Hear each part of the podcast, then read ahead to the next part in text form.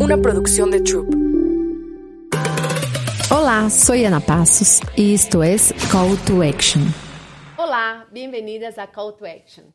Yo soy Ana Passos y hoy estoy muy emocionada para presentarles a una mujer que me inspira muchísimo y compartir su pasión por el surf.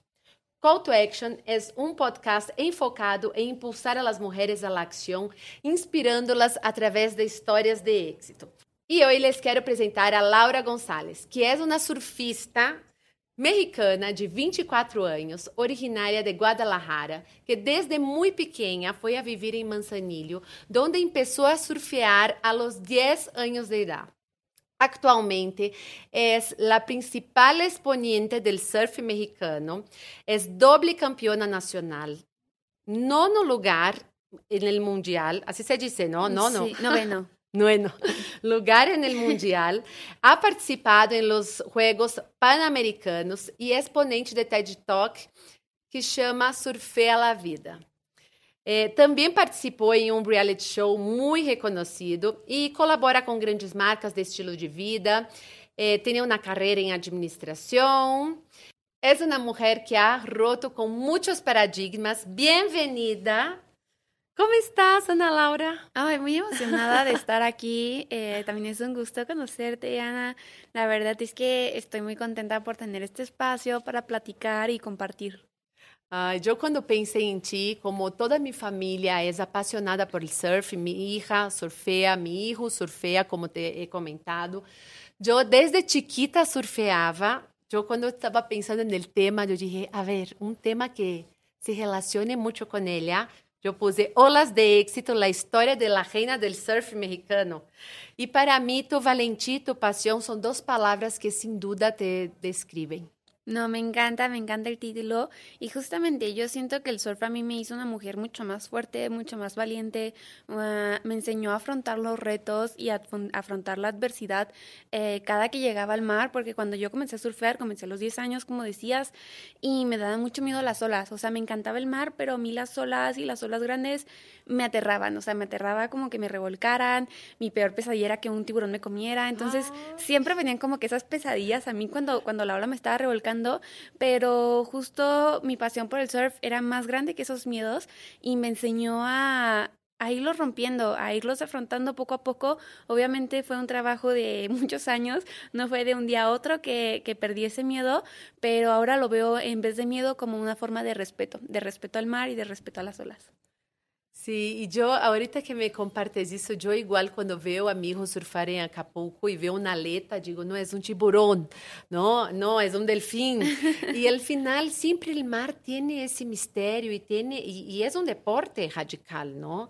Y hay, y hay sus peligros y, y, las mareas y el viento, eh, y cómo... ¿Y tú crees que el miedo sale por completo o, o él sigue ahí y lo, lo, manejas en el día a día? Yo siempre creo que el miedo es algo bien presente en nuestras vidas. O sea, al final de cuentas, todos tenemos nuestros propios miedos y nuestros propios límites que en cierta forma tenemos que ir empujando, pero al final el miedo es eso, es una línea muy delgada en donde tú decidas si te frena o te impulsa porque si te impulsa te preparas para afrontar ese miedo.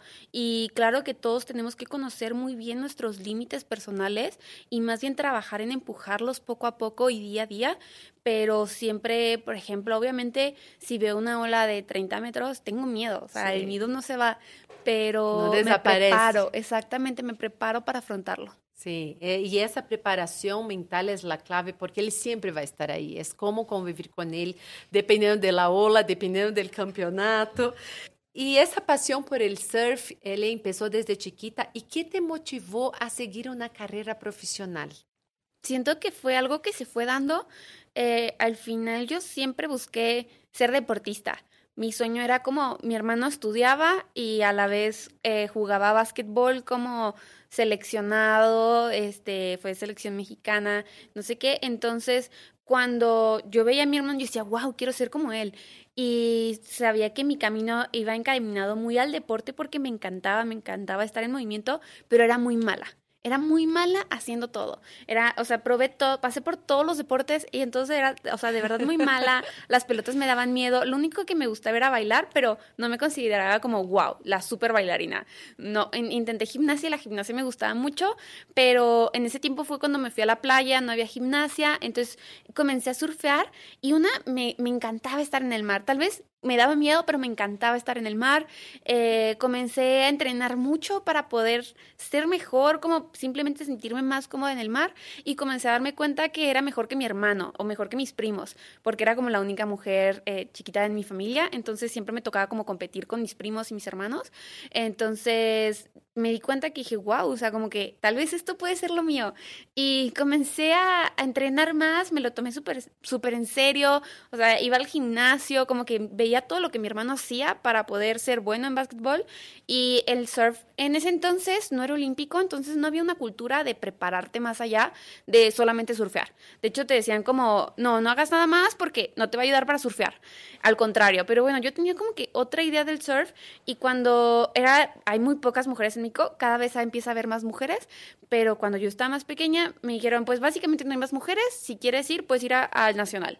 Entonces yo dije, pues definitivamente quiero, quiero ir al Nacional, me lo tomé súper en serio, para mí era algo súper grande, comencé a entrenar durísimo, llegó a mi primer Nacional y yo digo que también la vida, en cierta forma, hay, hay veces que recompensa. Y yo había entrenado tan duro, no me considero que hubiera sido la mejor en ese tiempo, pero quedé campeona nacional sub 16 y sub 18 y así es como clasifico mi primer mundial. Y para mí ir a un mundial era como un sueño, o sea, era algo muy, muy, muy grande y llego a mi primer mundial, entonces empiezo como a encontrarme en este camino que en cierta forma, sin buscarlo, pero buscándolo, eh, veo que si quiero llegar a ser alguien en el mundo del surf, no en México, internacionalmente, tenía que entrenar mucho más, tenía que prepararme. En México no hay una infraestructura no hay entrenadores, entonces comencé a salir eh, a entrenamientos, a buscar entrenadores, a prepararme de otra forma, comencé a estudiar en línea, como que convertí toda mi, toda mi vida, claro, con mucho apoyo de mis papás, pero convertí toda mi vida eh, enfocada al surf y ahora, en cierta forma, hago muchas otras cosas en mi vida, pero todo gira eh, en torno al surf. Mi carrera, estoy becada por la NAWA por ser surfista, soy creadora de contenido influencer por ser surfista. Eh, soy deportista, tengo la oportunidad de viajar a muchos lugares por ser surfista. Entonces, como todo es algo que ha girado mi vida en torno al surf y sí es un camino que busqué, pero también siento que es esas como acciones inconscientes que vas haciendo porque te llama, que te llevan por ese camino. Sí, como essa essência, esse talento que a, a lo mejor já estavas aí, quando lo descobriste, quantos anos tenías quando dijiste, não, eu vou para o mundial, eu quero fazer de isso uma carreira? Tenía como 15 años. 15 y a los 16 como que todo empezó a ser más claro para mí. E aqui justo eu tenho apontado que houve um campeonato em Todos Santos em Barra Califórnia. É, é esse que me estás contando? Esse foi outro. Que tu papá, como, é, é, essa história é muito interessante que, que me gostaria muito que compartilhas desse campeonato. O que sucedeu em Todos Santos? Ese fue como un momento muy decisivo en mi vida porque justo iba a surfear como a una ola que es bastante grande. Existen como siete reservas de olas mundiales en el mundo y Todos Santos es una de ellas. Está en México, en el norte, enfrente de Ensenada y básicamente tienes que ir en lancha como una hora para poder llegar a ese lugar. Llegas y es un lugar rodeado de arrecifes, de piedras, no hay nada más. Entonces eh, yo me preparé, recuerdo, súper duro para poder surfear. Estuve entrenando como tres meses apnea, corriendo mucho aeróbico para expandir mi capacidad pulmonar y justo iba como con unos patrocinadores que aún no me patrocinaban, pero era como que yo quería que me patrocinaran, era como que iba a ser mi segundo patrocinador y era como que algo para mí súper importante, entonces decía como que es un reto personal que yo tengo que superar. Y cuando llego a la playa, recuerdo que iba con mi mamá, bueno, llego más bien a la ola porque no es playa en sí, está en medio del mar, eh, es mar abierto y recuerdo que veo las olas, veo el lugar y yo comienzo a llorar. O sea, no podía creer la impresión de estar ahí, tenía mucho miedo. Las olas eran gigantes, rompían, terminabas en las rocas y yo decía, ¿Cuántos o sea, metros? Eran como seis metros, siete metros. Entonces yo decía, no, no puede ser. Y entonces veo un faro, porque es como una pequeña islita, y veo un faro y veo tablas al lado del faro. Entonces, pues yo pregunto, pues, ¿de quién son esas tablas? O sea, ¿qué surfista olvida su tabla? Muy raro, nadie. Entonces me dicen, no, pues es el cementerio, es de las personas que se han muerto surfeando en este lugar. Y yo con 15 años yo decía, wow, o sea, ¿qué es esto? O sea, ¿en qué me estoy metiendo? O sea, me estoy jugando realmente la vida estando aquí pero justo es esta forma que, que, el surf me ha enseñado en mi vida de afrontar los miedos. Sabía que me había preparado y era, si, si decidía no hacerlo, si decidía, o sea, sabía que estaba preparado, pero obviamente sentía mucho miedo por dentro y si decidía no afrontarlo, al final me estaba defraudando a mí misma porque había entrenado tanto para, para estar ahí y lograrlo pero bueno, o sea, el miedo siempre está presente. Entonces yo recuerdo que comencé a llorar y no quería que mi mamá me viera llorando porque si no, no me iba a dejar meterme al mar. Así que me aventé hacia el mar. Eh, me tenía que poner el wetsuit y me lo terminé de poner bien porque yo estaba llorando, llorando del miedo. Y así remé. Recuerdo que estuve como dos horas tratando de tomar una ola. Y cada que remaba, volteaba hacia abajo. Y es como cuando te paras en un edificio de dos, de dos pisos y volteas hacia abajo. O sea, te da miedo, te da miedo. Eh, imagínate tener que bajar ahí la ola entonces recuerdo que cuando remaba era como que mi cabeza solamente se invadía de pensamientos de qué pasa si me caigo, qué pasa si, si, aquí me quedo, si me quedo en las rocas. Este, yo decía, sí, el hospital más cerca está a una hora en lancha. Y eso En el agua surfeando. En el agua. Esos pensamientos venían a tu cabeza. Todo el tiempo, todo el tiempo que remaba una ola era lo único que podía pensar. Entonces dije como ya, a ver Ana, ¿vas a tomar una ola o no vas a tomar una? Le dije, o sea, sí, o sea, por eso me metí, por eso estoy aquí, por eso hice todo. Entonces dije, o sea, recordé una frase que mi papá siempre me ha dicho, porque en cierta forma yo era una niña muy miedosa y me decía, si no existe en tu mente, no existía en tu vida. Entonces, al final, nosotros atraemos muchas cosas con nuestros pensamientos y solo comencé a visualizarme bajando esa bola, lográndolo y recuerdo que remando solo pensaba, si no existe en tu mente, no existe en tu vida, si no existe en tu mente, no existe en tu vida. Y cuando menos me doy cuenta, ya estaba ahí viviendo un sueño, iba sobre la ola y al final son segundos que te quedan súper marcados y para mí fue una experiencia que también me hizo, me hizo crecer muchísimo y darme cuenta de, de lo que somos capaces cuando tomamos esa decisión. Sí, y qué, y qué fuerte, ¿no? Porque a principio tu mente se inundó de pensamientos negativos, catastróficos sobre todo lo que podía pa pasar y de repente tu hiciste como un clic ¿no? Eh, cambiaste el chip y dijiste, voy a visualizarme bajando esa ola. ¿Cómo es? Lo que no está en mi mente. Si no existe en tu mente, si no, existe, en mi mente. Vida. A ver, a todas las que nos están escuchando, a ese mantra de aquí para adelante.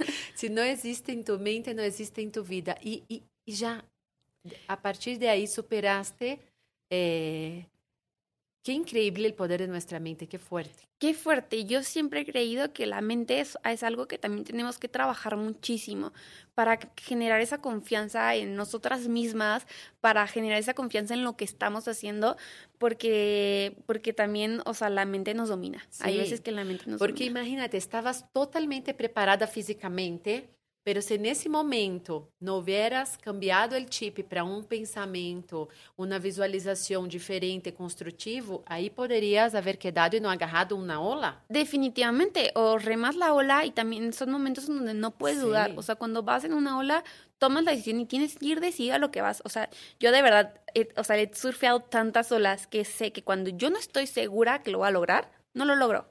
Entonces tengo que estar completamente segura. O sea, y no es algo físico, es algo que tu mente te pone el pie. Si no estás seguro, te pone el pie. Sí. Entonces tienes que estar decidido y confiar en ti mismo para poder lograrlo y creo que es algo súper importante para trabajar en nuestras vidas. Y todo eso justo que nos estás contando es lo que te dio esa fuerza, ¿no? A partir de ahí para empezar a hacer los campeonatos nacionales, mundiales, ¿no? Y, y superaste ese desafío. E todos sabemos que o surf e qualquer deporte de alta performance é muito competitivo e me gostaria saber como te mantienes enfocada e motivada antes e durante as competições. Eh, también es un trabajo mental muy fuerte en donde antes de la competencia obviamente me gusta trabajar por objetivos, me gusta llegar a la playa dos semanas antes como para poder surfear la ola, estudiarla, analizarla. Hay veces que me toca ir sin, sin mis entrenadores, entonces yo ya más o menos sé lo que tengo que hacer y es ir trabajando sobre esos objetivos, visualización. La visualización ayuda muchísimo porque en el surf realmente antes de tu competencia no tienes la oportunidad de poder surfear la ola tal cual. Entonces tienes que presurfearla en tu cabeza para sentir esas emociones y al final son instantes en donde tienes que, tienes que fluir, donde ni siquiera lo piensas, son reacciones del cuerpo que dicen aquí hago la maniobra, aquí hago el cierre, trabajo así y, y mucha, eh, mucha atención sobre las condiciones del mar para ir adaptando tu estrategia. Pero si el surf es como, siento que un deporte bien diferente porque no solamente es físico, sino también dependes del mar, dependes de, de saber posicionarte en el mar, es toda una lectura que tienes que hacer para hacer esa estrategia al momento de competir.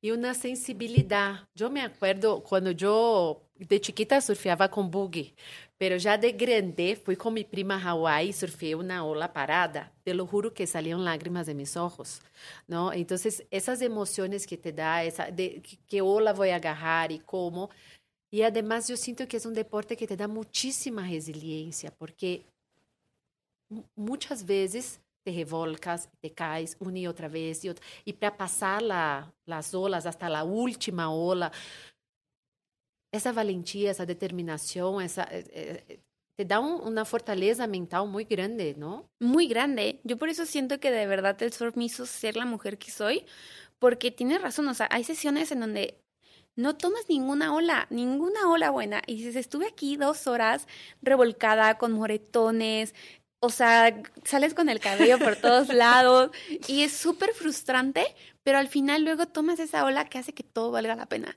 Y creo, yo hago mucha referencia y asimilo mucho el surf a la vida. Y es como la vida, o sea, la vida nos pone pruebas y nos pone pruebas y nos pone pruebas y hay veces que no entiendes por qué y estás atorado en una misma corriente, pero solo es encontrar también a veces fluir con la corriente y es encontrar la forma de, de llegar a ese punto, de llegar a, a, esa ola, de llegar a esa oportunidad, de llegar a ese momento en la vida. Y, y es por eso que siento que el surf es tan parte de mí que, que que yo me veo surfeando viejita, o sea, es mi sueño así de que solamente levantarme en las mañanas y surfear, entonces sí, me encanta surfear. Ay, y, de, y de eso que, que comentaste, cómo, cómo esta emoción que genera cuando agarras una ola especial, ¿cuál fue la ola más significativa que tomaste, que dijiste, eso me marcó? Creo que sin duda ha sido esa ola de Todos Santos, pero también ha sido compartir las olas con mi hermanita. Es un sentimiento bien especial porque yo comencé a surfear. Bueno, en primer lugar siempre decía tener una hermanita y luego cuando nació, pues quería que surfeara como yo. Entonces, eh, ella por sí sola como soy su ejemplo y también es una responsabilidad grande para mí, pero que me encanta y que me inspira a ser mejor pero compartir las olas con ella, ahora ella también compite, es campeona nacional, eh, ya fue su primer mundial, ahora es seleccionada nacional de nuevo. Entonces el poder compartir las olas con ella y el saber que todo lo que yo sufrí, porque yo no tenía entrenadores, comencé, quería, si yo, si yo quería ser mejor, tenía que ver videos de YouTube y ver cómo lo hacían. No sabía si estaba bien lo que estaba haciendo, pero eso intentaba. Y ahora todo lo que yo sé se lo transmito a ella y, la verdad es que ella es mil veces mejor que cuando yo tenía 15 años.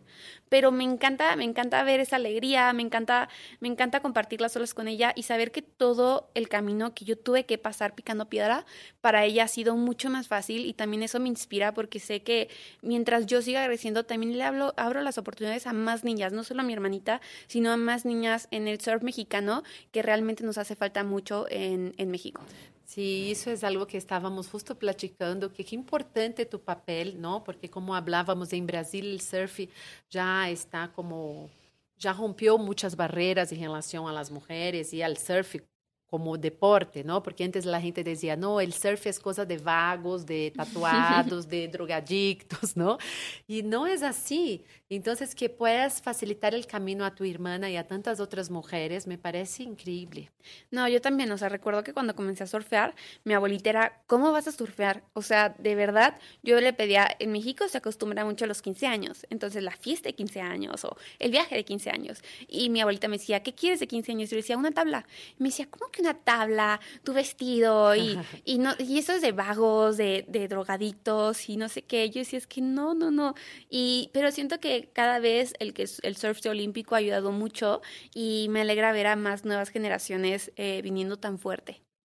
¿Y tienes algún tip para esas nuevas generaciones, esas niñas que que te están escuchando, o mujeres, porque yo tengo una amiga que tiene 45 años y empezó a surfear a los 40 y súper surfea.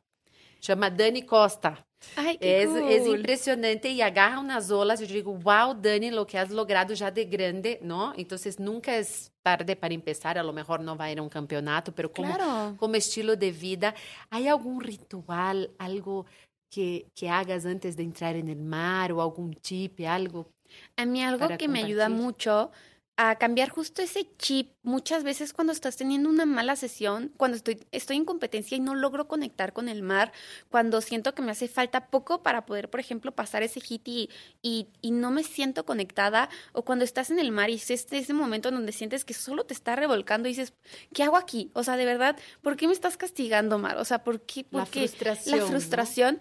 Lo que, lo que me ayuda muchísimo y hasta en la vida es como me siento en mi tabla y solamente comienzo a sentir el aire, comienzo a escuchar el mar, comienzo a trabajar en mi respiración y como olvidarme todo. Y para mí eso me hace como volver al momento. Vol- volver al momento y digo, ok, empecemos de cero. Y para mí el surf también es como una meditación porque trabajas mucho en, en ti, en tus emociones, en tus pensamientos, estás eh, rodeada solamente de mar, escuchando solamente eso, eh, no tienes el celular, no, no tienes como otras distracciones externas más que, más que tú estás en el momento y se trata de estar presente para poder también eh, ver esas olas que vienen. Entonces, para mí ese es como mi mayor, mi mayor consejo, que se conecten con, con ustedes mismas, que se conecten con su entorno para, para poder estar presentes para las oportunidades que vengan. ¿Y eso te ha relacionado también con tu proyecto de Mujeres del Mar?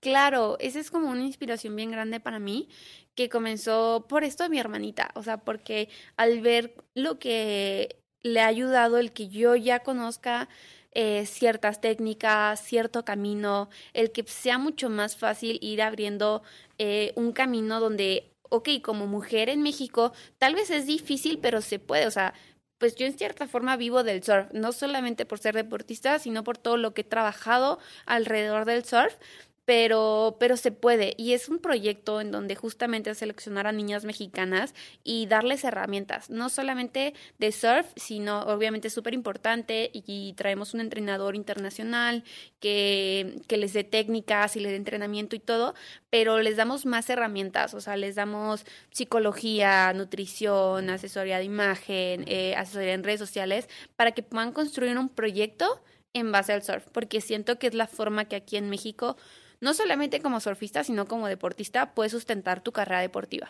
Sí, y aquí también una cosa que yo veo muy importante es que tú decidiste ser una surfista profesional.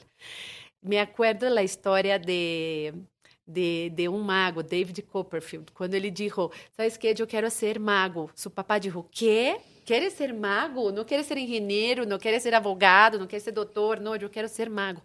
Y al final él fue el mago más importante de la historia. Entonces, como muchas veces nosotras, cuando somos jóvenes, nos limitamos, ¿no? Nuestros sueños o nuestras ganas de, ah, isso é muito difícil, isso é muito complicado. E eu creo que tu eres uma grande inspiração de dizer, a ver, eu quise ser tener una carrera surf, surfista y hoy, además de surfear y ir a todos los campeonatos y ahora el próximo mundial, eh, también tienes eh, otros negocios con marcas, en fin, todo eso, como dijiste, el surf es el centro, pero hay muchas cosas que profesionalmente te ayudaron por creer en ese sueño. Sí, para mí es algo que me siento también súper afortunada porque me encanta la vida, la vida que llevo. O sea, soy una mujer que no puedo estar solo en una cosa, no sé por qué, pero hay veces que digo, ¿por qué, Ana? ¿Por qué no puedes estar tranquila en un solo lugar? No, me encanta viajar, me encanta estar activa, me encanta hacer ejercicio, me encanta, no sé, siento que en cierta forma a veces soy un poquito hiperactiva en ese sentido, entonces me encanta estudiar, me encanta aprender nuevas cosas, me encanta crear contenido, me encanta, me encanta estar en movimiento, entonces siento que es algo que también agradezco mucho eh, y creo que el deporte es algo muy lindo porque te abre, aparte de otro panorama de vida, te abre muchas oportunidades. ¿Y cuáles son esas tres cosas que marcaron tu historia para que estés aquí hoy en, eh, y, y, hayas logrado ese éxito, ¿no? Eh, surfeando, elegido tu carreira, apostado por tus sueños, três características ou três habilidades que crees que foram fundamentais? Eh, si tuviera que decir, creo que tres momentos de mi vida, siento que es, es, una muy buena pregunta. Siento que la primera fue cuando quedé por primera vez campeón nacional, porque eso me demostró a mí misma que podía lograrlo. Eh, la segunda fue cuando entré al reality deportivo, porque me dio una plataforma muy grande en donde pude trabajar para impulsar más mi carrera deportiva. Y la tercera, creo que tendría que decir, y creo que siento que son mis lesiones, ahorita estoy lesionada del hombro, eh, y es mi segunda operación de hombro. Y son esos momentos en donde no entiendes en la vida porque estás en esta situación. O sea, yo había dedicado todo mi año a entrenar, a, a surfear, me la pasé yendo a campamentos fuera de México, puse en, casa, en pausa mi carrera eh, y todo para enfocarme al surf para que venga a lesionarme. Entonces, son esos momentos en la vida que no entiendes, pero que también existen. Eh, existen y es justo, tal vez estoy en ese momento en donde las olas solamente me están revolcando, pero es demostrarme a mí misma que puedo que puedo salir una vez más y, y tomar esa responsabilidad de salir más fuerte que antes. Entonces creo que son los tres momentos en mi vida que más me han marcado. Sí, y, la resiliencia de, de, esas historias que me cuentas siempre está presente, ¿no? Como caer y volver a parar, caer y volver a pararte. Y eso yo siento que es un punto que todas nosotras, independientemente de qué profesión queremos, eh, que, que, vamos elegir, qué profesión o, o qué tipo de vida, qué estilo de vida sempre vai passar. Cair e volver a parar-se, cair e volver a parar-se é parte da vida e como aprendemos de essas situações, não? E, e nos volvemos, como acabas de dizer, mais fortes. No, me encanta, me encanta porque justamente es como ahorita me siento en ese momento en donde ahorita yo un poco ya lo voy asimilando más, llevo un mes un mes y medio lesionada eh, y un mes y medio con el cabrestrillo, entonces me siento como súper frustrada, amarrada, sin poder hacer ejercicio. Eh, y hace dos años que tuve esta misma lesión me deprimí mucho, me deprimí mucho por no, no poder moverme porque el surf eh, y el deporte, como lo platicábamos, es algo muy muy personal en nuestra vida, que aparte de ser algo físico, es algo que mentalmente te ayuda a distraerte, te, te da esa energía, te da esa motivación. A mí, me, a mí me alegra moverme, me alegra hacer ejercicio. Siempre es como que, aunque por más flojera que tengo, hago ejercicio, ya es como, estoy feliz automáticamente. Te, cambia el día. Te cambia el día, exactamente. Entonces, tener, ahorita estar pasando eso, sí es como bien duro, pero, pero justo en esos momentos, y ahorita que lo estabas diciendo todo el tiempo en nuestra vida, nos estamos cayendo y levantando, cayendo y levantando, y hay esas cosas que hacen que valga la pena siempre, siempre levantarnos y siempre seguir luchando. Pero cuando yo estaba pequeña, recuerdo que cuando iba al mar, eh, y quería surfear y había esas sesiones en donde no tomaba ni una ola y salía y mis papás me decían, ¿por qué estuviste aquí dos horas sin tomar una ola?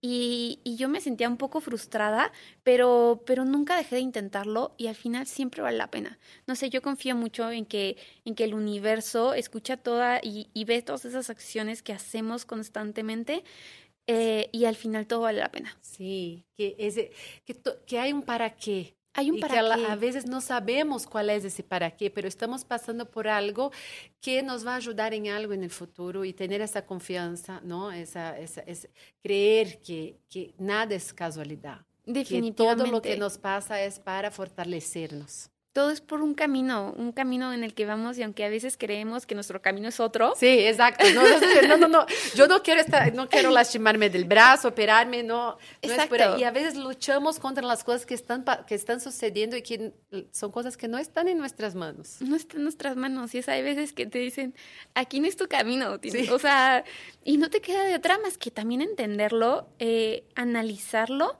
y, y, al final trabajar en ese por qué, okay, ¿por qué, por qué nos pasó eso, qué puedo aprender de eso, ya pasó. Y no podemos hacer nada para que no haya pasado. O sea, más bien solo podemos trabajar en, en esto, en, en, la forma en la que nos va a ayudar y en la forma en la que podemos salir fortalecidos de ese momento. Ai, que plática maravilhosa. muitas, muitas graças por compartilhar tua história tão inspiradora. Que venham muitos êxitos. Tienes dois fãs já, Joe e Mírico. eh, e a todas as que nos estão escutando, porque tu mereces que venham todos esses êxitos por todo o que has trabalhado, todo o enfoque, toda a determinação, a valentia. Ustedes poderão descargar a infografia del resumen de esos pasos a seguir que nos dejó Ana en la cuenta de Luxury Lab Women. Y ahí también yo quiero que nos dejes dónde las personas que nos están escuchando pueden encontrarte y también que si tienes algún proyecto nuevo que está por venir que quieras dar a conocer. Eh, bueno, primero que nada, en Instagram me pueden encontrar como Ana Laura-González, en TikTok como igual Ana Laura-González, pero con doble Z al final. Y pues proyectos, ahorita justamente estoy enfocada en recuperarme, tomarme un poco, poquito más con calma las cosas, que, me cuesta bastante, porque justo estoy, eh, doy pláticas motivacionales, quiero reactivarme en eso, eh, ser más constante con mis redes sociales y poderles compartir este proceso en el que, cual estoy pasando y está siendo tan difícil conmigo, pero también el compartirlo me inspira y me motiva, así que estoy, estoy muy emocionada por, por poder compartirlo un poco más y terminar mi carrera, eh, quiero estudiar una maestría, entonces estoy, estoy en eso, en esos proyectos de mi vida. Ai, que, que emoção me dá que já tenhas claridade sobre como aproveitar esse momento, aproveitar as redes sociais, compartilhar com a comunidade. Vocês que nos estão escutando aqui, sigam a Ana. Eu sou Ana Passos, Life Leadership Coach, speaker, CEO de Luxury Lab Women. Sigam a conta de Luxury Lab Women. Aí temos histórias de muitas mulheres inspiradoras que han logrado superar vários desafios e, através de suas histórias, podem facilitar nosso caminho. Me gostaria de agradecer a todos nossos patrocinadores, a Bo Concept por nosso cenário, nosso sétimo e lindo, a Lincoln, que nos apoia eh, impulsando as mulheres. Muchas gracias y hasta el próximo episodio. Muchas gracias, Ana. Lindo. Call to action.